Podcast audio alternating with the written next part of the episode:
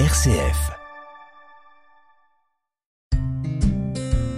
Parole et chemin de prière. Marie-France et Pauline. Bonjour les amis. On le nomme Jésus-Christ. Mais pourquoi appelle-t-on Jésus le Christ?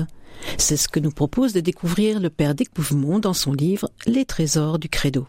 Bonne nouvelle de Jésus-Christ, Fils de Dieu. C'est ainsi que commence l'évangile de Marc. Et Paul ne cesse de parler du Seigneur Jésus-Christ. Pourquoi les apôtres ont-ils pris très vite l'habitude d'accoler le mot Christ au nom de leur maître? C'était évidemment pour proclamer que le Jésus qu'ils annonçaient et qu'ils avaient vu ressusciter était bien le Messie, le Christ, annoncé par les prophètes. Rappelons d'abord brièvement comment les Juifs, à un certain moment de leur histoire, en sont venus à espérer la venue de ce Messie et ce qu'ils en attendaient. Nous verrons ensuite à quoi pensent les chrétiens quand ils disent que Jésus est le Christ. Les Juifs savaient depuis longtemps que l'Esprit roi, l'Esprit de Dieu, était capable de s'emparer de quelqu'un et de lui communiquer une intelligence ou une force hors norme. Rempli de cet esprit, Samson est capable d'exploits stupéfiants. Salomon, au début de son règne, reçoit du Seigneur une sagesse exceptionnelle. Seuls quelques privilégiés recevaient ce cadeau de l'Esprit de Dieu. Mais vient un moment où les Juifs commencent à s'apercevoir qu'on ne s'en sortira pas sans la venue d'un être exceptionnel, fils de David, qui sera tellement rempli de cet Esprit de Dieu qu'on l'appellera Machia, le participe du verbe oindre en hébreu, comme le mot Christos est le participe du verbe oindre en grec c'est-à-dire quelqu'un qui aura tellement reçu l'onction de l'Esprit, qui en sera tellement rempli, qu'il pourra le déverser largement sur les autres. Le prophète Joël, dans une prophétie que citera Saint Pierre à Jérusalem le jour de la Pentecôte, annonce que cet esprit se répandra sur les anciens comme sur les jeunes, sur les vieillards comme sur les enfants, sur les esclaves comme sur les hommes libres. Nul n'imagine à ce moment-là que l'Esprit de Dieu puisse être une personne, et qui plus est une personne divine. Et que fera cet Esprit de Dieu dans le cœur des hommes? Il leur donnera un cœur nouveau, un cœur complètement renouvelé. J'ôterai de votre chair le cœur de pierre, et je vous donnerai un cœur de chair. Ézéchiel chapitre 36 verset 26. Mais le Messie que les Juifs attendent est un Messie glorieux, un Messie qui rendra au royaume d'Israël la splendeur qu'il avait sous le règne de David et de Salomon. À l'époque de Jésus, on attendait un Messie qui chasserait l'occupant romain.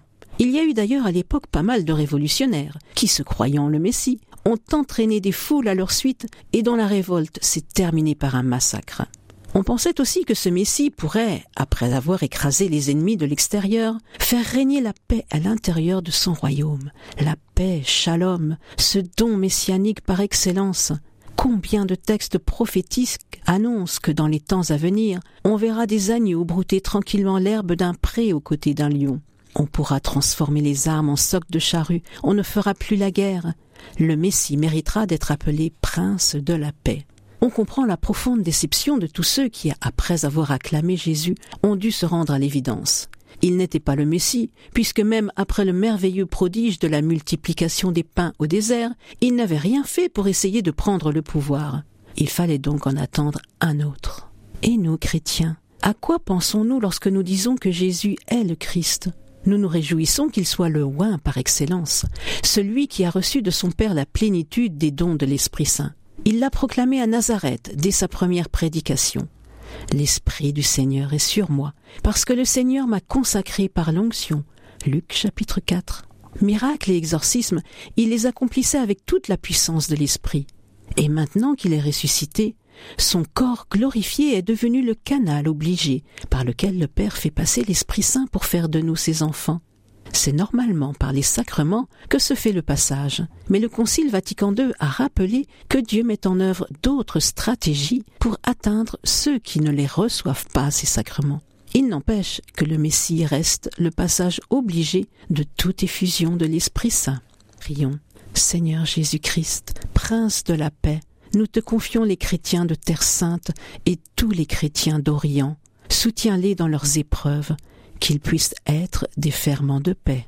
Seigneur, que la paix revienne sur notre pauvre terre, paix pour les hommes de bonne volonté, et paix pour ceux qui te rejettent et qui se refusent à l'amour.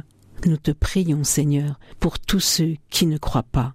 Touche leur cœur, qu'ils te reconnaissent et qu'ils s'ouvrent à la vie. Amen. Avant de nous quitter, nous vous proposons d'écouter un chant de Théopolis, chant intitulé Jésus, tu es le Christ.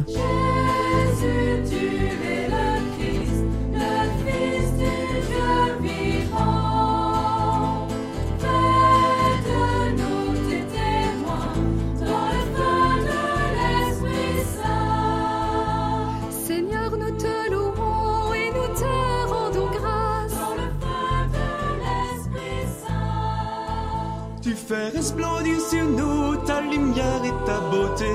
Dans le feu de l'Esprit Saint. Nous proclamons ta gloire et chantons ta sainteté.